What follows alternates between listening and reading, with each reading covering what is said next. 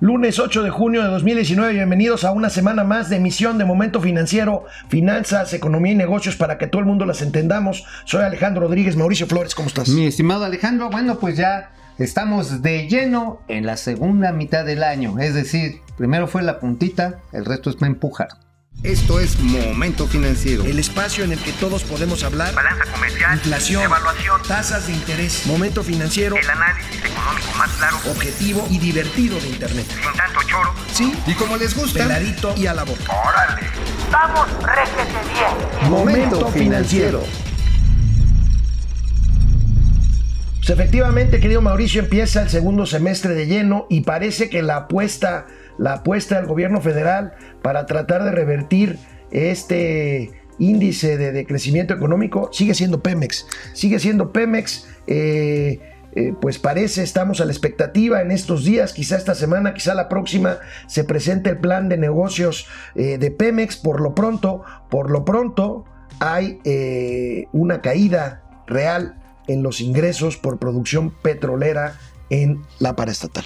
Bueno, sí, estos datos lo que están reflejando está en que pues no es sencilla la labor que trae Petróleos Mexicanos, que además tiene ya encima pues eh, todo el hándicap para sacar su plan de negocios, el plan de negocios Sí. que eh, se ha venido rumorando desde la semana pasada, que ya viene, es como el cuento de ahí viene el lobo, ahí viene el lobo. Híjoles, pues ojalá que el lobo salga bastante feroz, porque si no las calificadoras le van a dar Aquí, aquí el tema es que Pemex presente un plan creíble, un, un plan realista de cómo incrementar su producción, eh, de cómo eh, pues mejorar, mejorar su balance para que desaparezca esto que parece muy difícil, pues el fantasma de que le quiten el grado de inversión y con esto pongan en riesgo el grado de inversión de la propia deuda de todo el país. Ahora, hay varios datos que son importantes mencionar. Sí, efectivamente, como lo dices Alex, el asunto de la visión económica de este gobierno pasa por los hidrocarburos y la en generación eléctrica centralizados desde el Estado. Eso es, digamos, el elemento, la piedra fundadora de muchas políticas que estamos viendo. De hecho, buena parte de los ajustes económicos que se están haciendo eh, responden a la necesidad de generarle este gran colchón de apoyo fiscal a petróleos mexicanos. De hecho, ya se anunció en su momento por parte del subsecretario de Hacienda, Arturo Herrera, que se busca hacer una canalización que podría ser equivalente a 110 mil millones de pesos. Es un platal. Y de ahí que vemos muchos recortes en todos los sectores. El asunto es si tanta lana efectivamente va a tener eh, pues los resultados esperados de elevar la producción. Dice este gobierno que espera que al 2024 haya aumentado prácticamente en 46%. ¿Se logrará o no se logrará? La amigo? meta sexenal, hoy hay cuadros muy interesantes en el periódico El Financiero, amigo. La meta sexenal es de 2.6 millones de barriles diarios de producción de petróleo. De enero a mayo se reporta el día de hoy en el periódico El Financiero. Esta producción es de 1.68 millones de barriles diarios. Y ahí Uf. tenemos las variables petroleras. eh, precio del petróleo, producción, plataforma, exportación y tipo de cambio, que estas son las que, pues las variables que determinan si Pemex es una empresa viable o no. Ahí están las cifras, querido amigo. Bueno, pues sí, todavía estamos a deber al mes de mayo. eh, la producción 1.680.000 barriles. Lo que se estaba esperando era de 1.847.000 barriles. O sea, estamos quedando Estamos quedando a deber. Estamos quedando a deber. En los criterios para el 2020 eh, la- es una visión un tanto más cautelosa. Ya le bajan a 1.783.000. Pero la meta del sexenio es de 2.600.000 Pues es agregarle prácticamente un, más de un tercio. De ahí la importancia del plan de negocios para este año. Fundamental. Bueno, hay unas señales interesantes. Por ejemplo, ya empezó a trabajar ahí en las costas de Tabasco, allá en mi patria chica. Está pues nada más ni nada menos que la plataforma Chiquín. Es un pozo, bueno, es una región y ahí se está ya consolidando una plataforma de perforación que está impulsando una empresa que pertenece al Grupo R. Grupo R es una empresa grandotota, una de las petroleras más importantes de este país y que es la que ha realizado la mayor cantidad de pozos marinos para petróleos mexicanos. La cuestión está, mi estimado amigo, en que ojalá esa, esa, producción, como en el Chiquín, como también en, en, el Cinturón de Perdido, también las producciones de petróleo no convencional tengan resultados, porque si no hay resultados, pues va a ser como haberle metido un platal a un coche que no jala. Estamos hablando de la plataforma llamada Uxpanapa de la empresa privada Marinza. Marinza que hoy empieza a perforar el pozo Chiquín, como dice mi amigo Mauricio Flores. Esperan llegar en tres años a una producción de 600 mil barriles diarios de petróleo y es uno de los 22 campos en los que invertirá esta empresa. Esta es una buena señal porque, bueno, es una empresa privada y esta, eh, digamos, concesión que se le da a esta empresa es parte de la reforma energética que pues tanto ha desdeñado este gobierno y bueno, esta es una señal de que pues por lo menos las empresas que ya tienen contratos de perforación de exploración y de perforación, pues van a seguir trabajando. Es una buena señal. Es una buena señal, aunque también hay que mencionarlo. Algunos de estos 22 campos están siendo explorados y después perforados bajo contratos de obra pública. Es decir, no hay riesgo del capital privado como se esperaba en la reforma energética. Este es un asunto que, bueno, pues ahí es donde uno dice, híjoles, ojalá que le alcancen las canicas a Pemex. Eh, si no les alcanza, Digo, no va a ser bronca de la cuarta transformación. No es fácil, como vamos a poder ver en otras gráficas que como siempre, pues muy claras y muy ejecutivas hace el periódico El Financiero. Aquí tenemos pues la gran caída de los ingresos que para el sector público representa la parte petrolera a precios constantes, amigo, pues ahí tienes una ligera recuperación en 2018, pero ahí viene para abajo en 2019. Ahí viene y eso pues nada más quiere decir que todos los demás mortales que pagamos nuestros impuestos, pues nos van a poner, pero ahora sí que a pagar y bueno. Pudiera haber, digo, no quiero decir que vaya a haber aumento de impuestos ni nada por el estilo, pero sí ajustes de algunos, como ya se ha mencionado en el caso de la tenencia. ¿eh? Bueno, que ya dijeron que sí, luego que no, hay desmentidos. otra vez se está volviendo a decir que sí. Híjoles. Bueno, hay muchos dimes y diretes, pero esta otra gráfica es muy interesante porque compara lo programado con lo observado. Y pues ahí vemos que, salvo en el mes de abril, eh, pues lo programado por los criterios económicos, por el presupuesto y por el propio plan de Pemex, pues la producción la producción y por lo tanto los ingresos petroleros es mucho más bajo. Mira, la verdad está en que uno puede hacer sus pronósticos, puede hacer una planeación en un papelito acá bien picuda, se presenta, se aprueba en la Cámara de Diputados y llega la pinche realidad y sopas, perico. Se acabó el cuento. La verdad, insisto, el trabajo de exploración, perforación y extracción es muy azaroso. Realmente los niveles de probabilidad de encontrar mm, petróleo a un nivel aceptable en el costo no es nada fácil. Así que pues ahorita estamos topando con esto. No es que Petróleos Mexicanos no sepa, pero aquí la importancia de una reforma en la que ese riesgo la iba a tomar parte de la empresa privada. Que ese era el fundamento claro y básico de la reforma energética. Otras señales que se dan ahorita, pues esta semana, el próximo miércoles, el presidente Andrés Manuel López Obrador recibirá al famoso grupo de los 10. ¿Qué es el famoso grupo de los 10? Pues nada más y nada menos que las 10 empresas más importantes de Monterrey y por lo tanto del mundo. Monterrey, como ustedes saben, es un centro empresarial muy importante. El miércoles lo recibirá Andrés Manuel López Obrador en, en el Palacio Nacional y el viernes recibirá a un segundo grupo de empresarios de Jalisco. Pues veamos, nosotros estamos esperando señales porque el propio presidente, a pesar de las contradicciones, lo ha, lo ha dicho y lo ha dicho claramente, para crecer necesitamos inversión privada.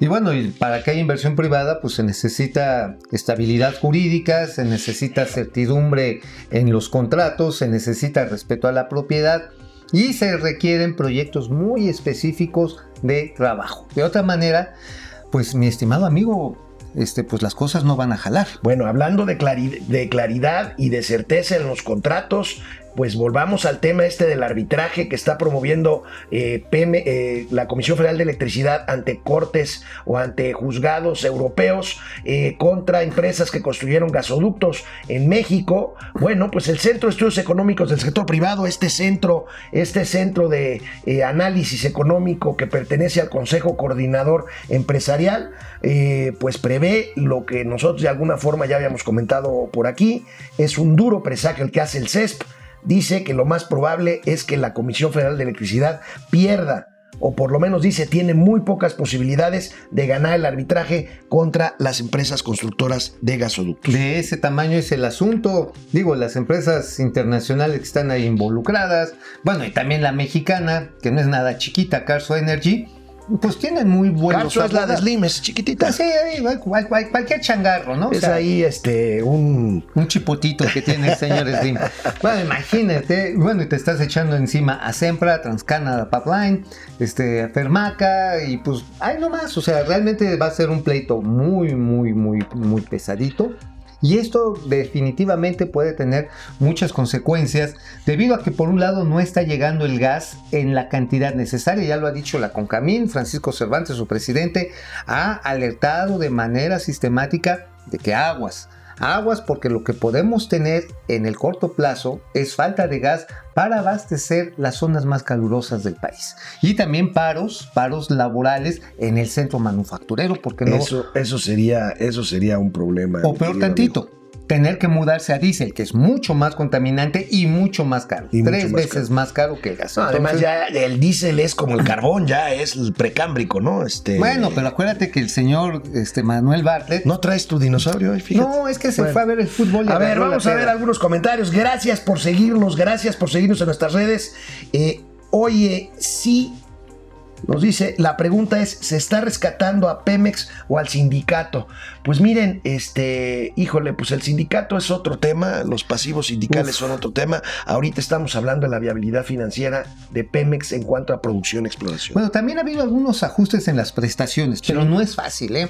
La verdad es que este sindicato, y no es nada más Romero de Champs, tiene No, no, no, no, muchísimos es un- pulpo que impresionante. se ha ido generando y que ha ido acumulando victorias, hay que decirlo así, que quitarlas no va a ser nada sencillo. no es sencillo. Ahora, no es sencillo. ¿cuál era uno de los planteamientos de, de la reforma energética? Que Pemex se asociara con entidades privadas bajo esquemas contractuales diferentes a los del sindicato, de tal manera que la reforma energética, la mal llamada reforma energética, iba a servir para ir desprendiendo a este pulpo, ese- esa suerte de lapa que trae Pemex, paulatinamente en el crecimiento marginal. Pero bueno, mientras no se haga eso, pues de manera natural tienen que jalar a los trabajadores que están sindicados. Ramírez Ramírez, buenos días. ¿Creen que la gasolina vuelva a bajar más o menos a 18 o ya quedaría así de aquí en adelante? Es una buena pregunta. Buena pregunta. El precio del petróleo ha subido, ha subido en los últimos, quizás en las últimas dos semanas de manera consistente. Lo cierto está en que eh, en la parte de la gasolina, pues se sigue manejando el mismo esquema que se heredó del anterior gobierno. Se este, está- esquema de, este esquema de compensación vía el impuesto especial a productos de hecho, a partir de esta semana se le vuelve a dar un lleguecito, un apoyito chiquitito después de cuatro semanas de que no se le hacía a la gasolina premium. Para que no suba. para que no suba o que no suba demasiado, porque la presión del precio de la molécula existe. Así que yo no apostaría, realmente amigo, yo no apostaría porque bajara a los 18 pesos. ¿La molécula es una estandopera o qué es? Ah, no, la molécula es un señor de bigotito. No, no, es la molécula, para que entiendan. Ah, este, ah, bueno, es- la molécula. la es el petróleo. El petróleo, así se le llama, el petróleo, pues. ya. Bueno, Yaye Muñoz, ¿de qué sirve que traten de rescatar a Pemex y los verdaderos culpables como Romero de Champs siguen libres y parece que siguen siendo intocables? Bueno, Híjoles, ese es una tema, gran pregunta. Es un tema, es Un un, gran- tema, una gran pregunta, es una ¿eh? gran pregunta. Eh, Aurora Jarillo Ibarra, excelente inicio de semana, muchas gracias. Buenos días, Luis Montes. ¿Qué saben sobre los números actuales del Huachicol? Bueno, según el informe de hace una semana que se dio allá en la plaza del Zócalo, eh, había caído 90% la extracción de este combustible. Pero es el único dato que hoy tenemos, ¿cierto? No ¿eh? hay datos certeros. No hay datos certeros. Obviamente estamos todos pendientes a que salgan los estados financieros de Pemex correspondiente al mes de junio.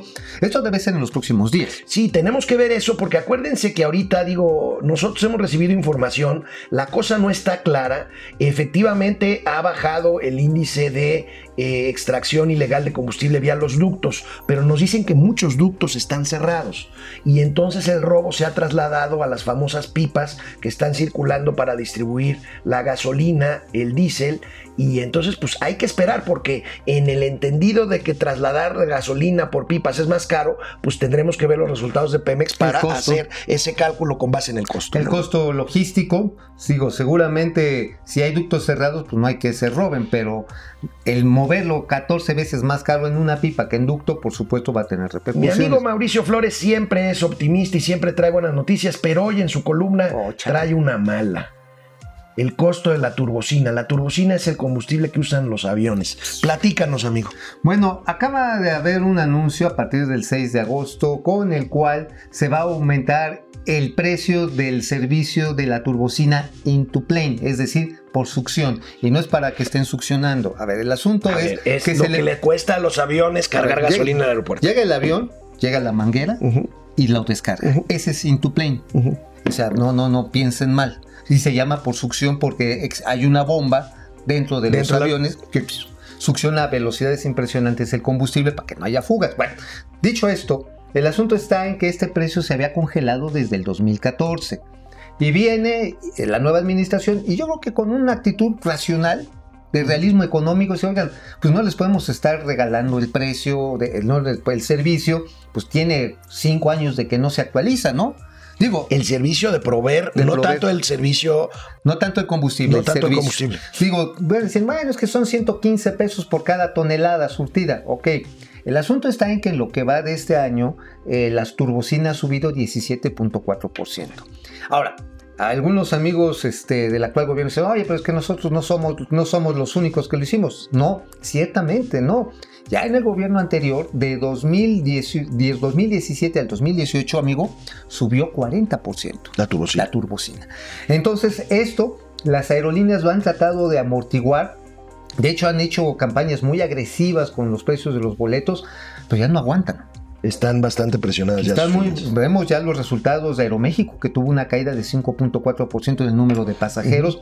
Interjet, aunque subió su número de pasajeros, también esto es importante decirlo, pues su estado financiero todavía no lo tenemos muy claro de cómo le fue. Y Volaris, pues le fue de manera respetablemente bien, debido a que ha venido teniendo incrementos de, de rutas y sobre todo de itinerarios. El asunto, amigo, es que ya se está empezando a pasar a los precios del boleto del avión. Y además, pues este, pues hay una guerra ahí entre las aerolíneas para ver quién, quién se jala más público. Bueno, y viene el verano, bueno, ya está el verano y viene la temporada alta, ya empezó, ya mucha gente eh, está de vacaciones, vamos a ver cómo se comportan los precios de los boletos de líneas aéreas en esta temporada. Así verano. es. en- Bueno, pues les puedo asegurar que van a subir. Bueno, sí. pues amigos, este, hoy Mauricio Flores no viene, no, no, no, no, no llegó de muy buen humor, yo creo que no durmió bien, pero bueno, por lo pronto, por lo pronto nos veremos Es que- mañana, martes, a ver si nos traes una buena mañana. Ah, ya mañana les traeremos algo más divertido. Van a ver. A lo mejor hasta viene el señor Manuel Barney. Pero bueno, eso, eso mañana se los platico. Nos vemos mañana. Nos vemos. Vamos, réjete bien. Momento financiero.